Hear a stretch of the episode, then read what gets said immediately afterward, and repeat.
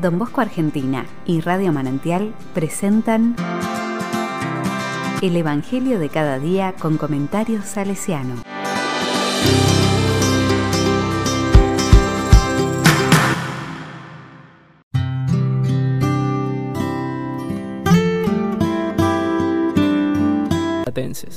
La palabra dice, Hoy llegó la salvación a esta casa. Jesús entró en Jericó y atravesaba la ciudad. Allí vivía un hombre muy rico llamado Saqueo, que era el jefe de los publicanos. Él quería ver quién era Jesús, pero no podía a causa de la multitud, porque era de baja estatura. Entonces se adelantó y subió a un sicomoro para poder verlo, porque iba a pasar por allí. Al llegar a ese lugar, Jesús miró hacia arriba y le dijo, Saqueo, baja pronto, porque hoy tengo que alojarme en tu casa. Saqueo bajó rápidamente y recibió con alegría. Al ver esto, todos murmuraban diciendo, se ha ido a alojar en la casa de un pecador. Pero Saqueo dijo resueltamente al Señor, Señor, yo doy la mitad de mis bienes a los pobres, y si he perjudicado a alguien, le doy cuatro veces más. Y Jesús le dijo, Hoy ha llegado la salvación a esta casa, ya que también este hombre es un hijo de Abraham, porque el Hijo del Hombre vino a buscar y a salvar lo que estaba perdido.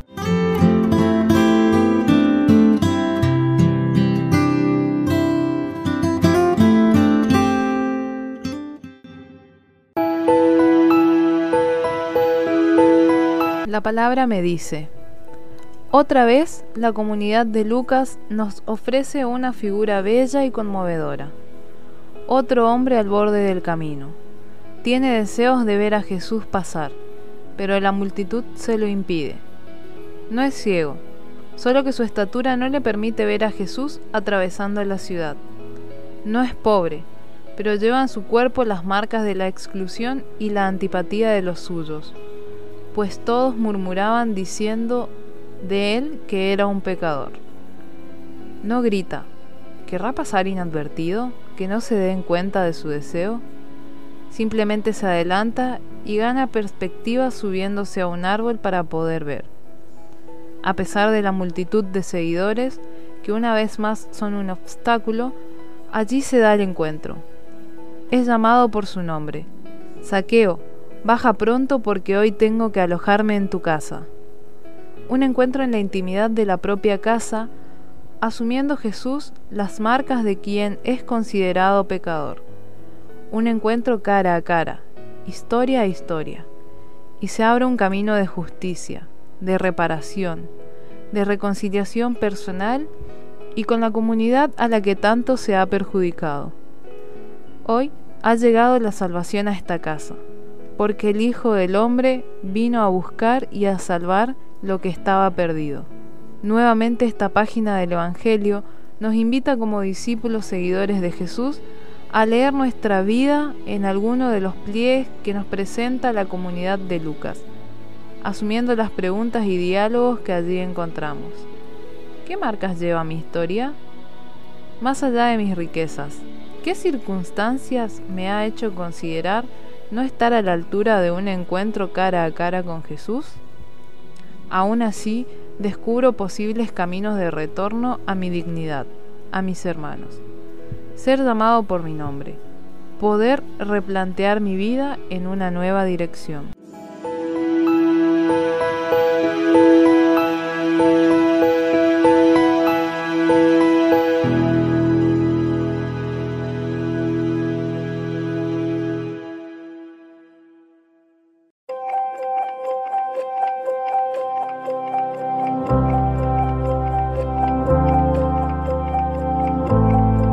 Corazón salesiano.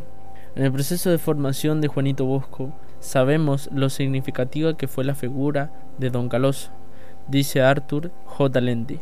En Don Caloso, Juan Bosco, ya un adolescente de 15 años, encontró al buen padre que había estado necesitando y deseando hace mucho tiempo. Por otra parte, el bueno pero probablemente desilusionado sacerdote se encontró necesitado de un hijo de quien pudiera ser padre y vio la oportunidad de hacer algo digno de valor y que llenara su ancianidad. También agrega en las notas acerca de la biografía de Don Caloso que este anciano sacerdote, al encontrarse con Juanito, venía lastimado en la vida, tras haber sufrido graves calumnias en su contra.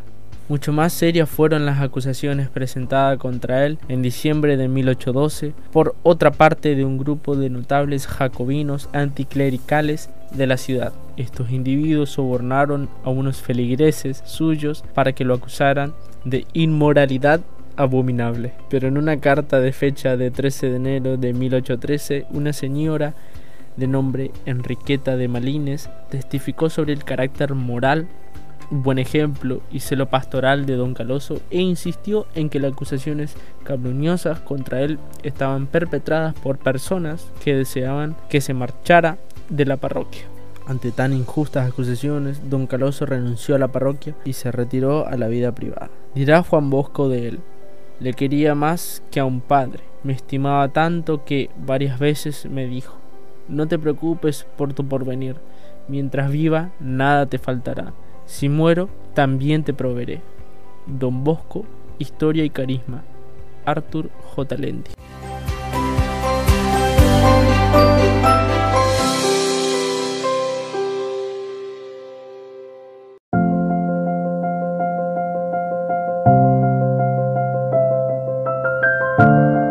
A la palabra le digo, Señor, aún desde mis heridas más profundas, desde aquellos dolores que apagaron mi vida, me siento convocado por tu amor.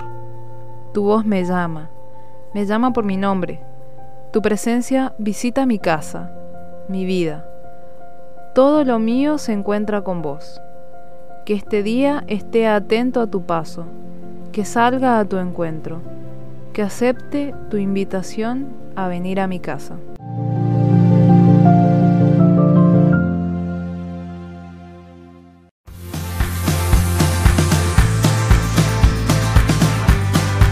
Recibí el comentario salesiano al Evangelio de cada día ingresando en www.donbosco.org.ar.